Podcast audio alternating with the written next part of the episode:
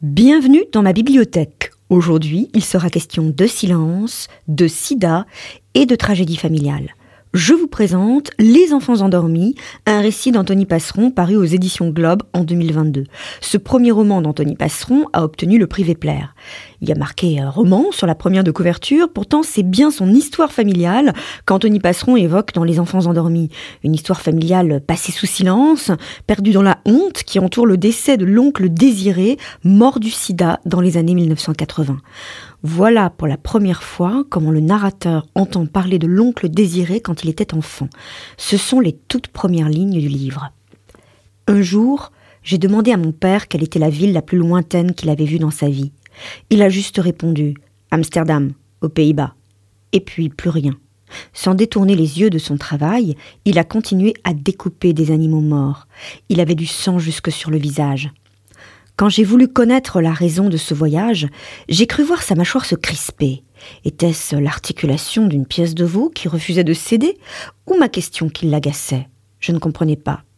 Après un craquement sec et un soupir, il a enfin répondu Pour aller chercher ce gros con de désiré. J'étais tombé sur un os.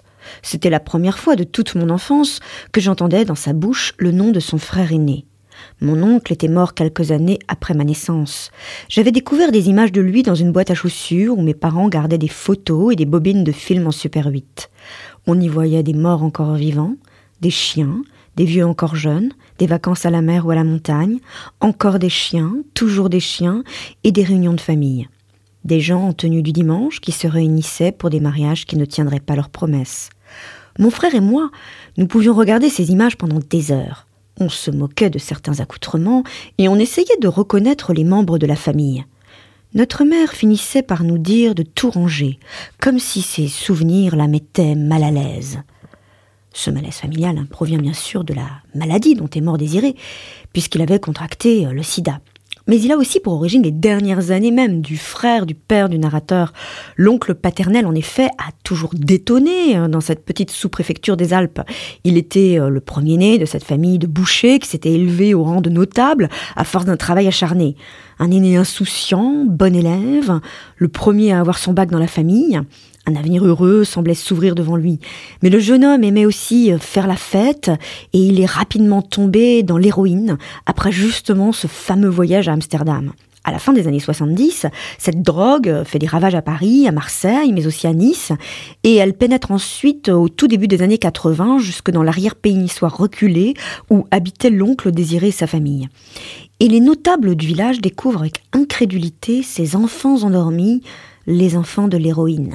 Sans doute que ça a commencé comme ça, dans une commune qui décline lentement au début des années 1980.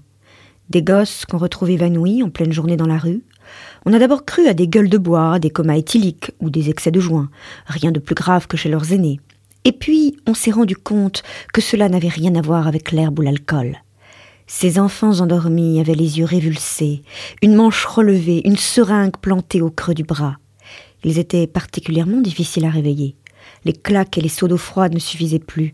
On se mettait alors à plusieurs pour les porter jusque chez leurs parents, qui comptaient sur la discrétion de chacun. Les anciens ne comprenaient pas. Des enfants d'entrepreneurs, de fonctionnaires, des filles et des fils de commerçants qui avaient parfois réussi à accumuler un patrimoine important, des familles possédant des relations, des appartements, des terrains, des entreprises. Leurs héritiers n'étaient censés manquer de rien. Ils n'avaient pas connu la Seconde Guerre mondiale, pas plus que l'Indochine ou l'Algérie, les privations, la faim, le froid.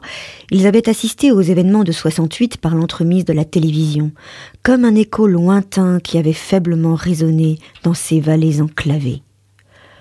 Des vallées enclavées et un territoire en marge, hein, c'est aussi cela la spécificité du récit d'Anthony Passeron.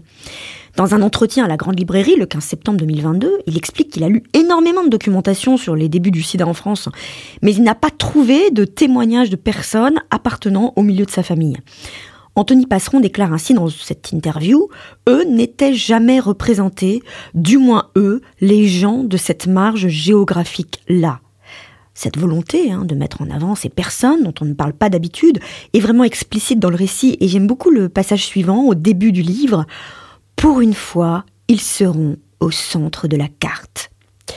Et Anthony Passeron évoque ainsi les réactions de ses grands-parents lorsqu'ils découvrent tout d'abord la toxicomanie et puis euh, ensuite la maladie de leur fils aîné.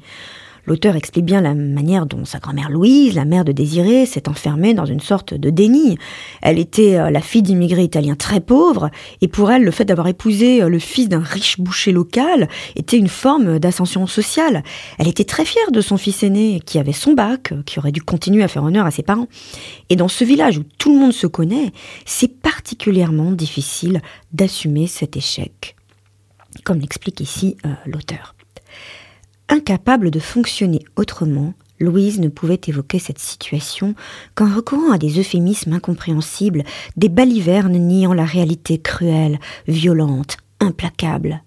Dans sa bouche, la toxicomanie devenait des bêtises, les cures de désintoxication du repos, le sida une maladie, et plus tard son fils mort serait une étoile montée au ciel comme si un héroïnomane pouvait finir à la droite du père. Anthony Passeron souligne également la manière dont son oncle a été traité dans les hôpitaux niçois.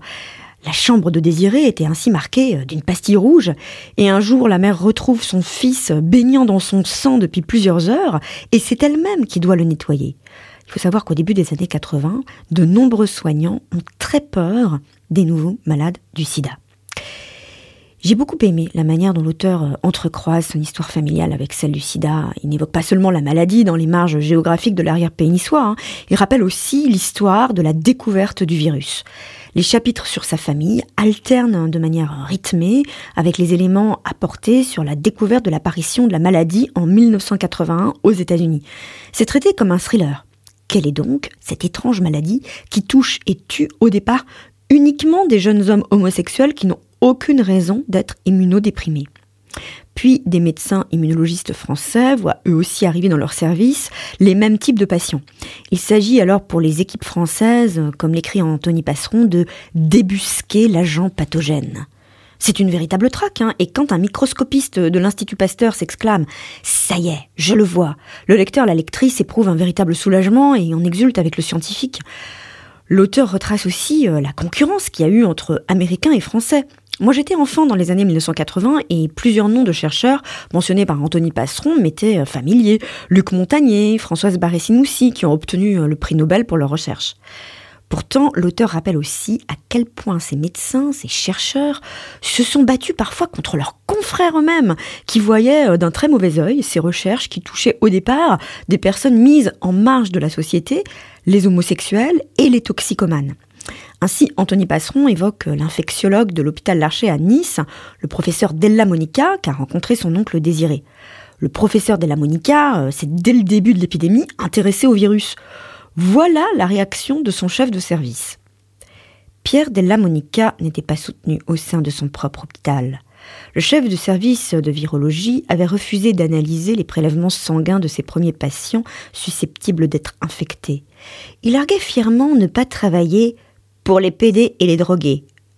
L'infectiologue avait dû faire plusieurs voyages à Paris afin de confier ses tubes à Françoise Brun-Vésinet à l'hôpital Claude Bernard. Elle procédait aux analyses dans son laboratoire et rappelait Della Monica pour lui transmettre les résultats dans les semaines suivantes. Mais il ne faudrait pas croire que le livre d'Anthony Passeron est un documentaire sur le sida. Non, il y a réellement une ampleur tragique à son récit. La chair de son œuvre, c'est l'insupportable tragédie familiale dont a été témoin l'auteur lui-même. Parce que l'oncle désiré s'était marié à Brigitte, une femme héroïnomane comme lui. Et Brigitte, tout comme lui, avait également été contaminée par le virus. Mais Brigitte était tombée enceinte alors qu'elle était malade. Je vous laisse découvrir le destin de la petite Émilie, la cousine d'Anthony Passeron, dont la vie s'est inscrite comme celle de ses parents dans ce que l'auteur a appelé euh, le chaos du monde. Je vous conseille donc de découvrir ce beau récit Les enfants endormis, paru aux éditions Globe en 2022, et puis vous pouvez aussi retrouver cette chronique sur urban-radio.com.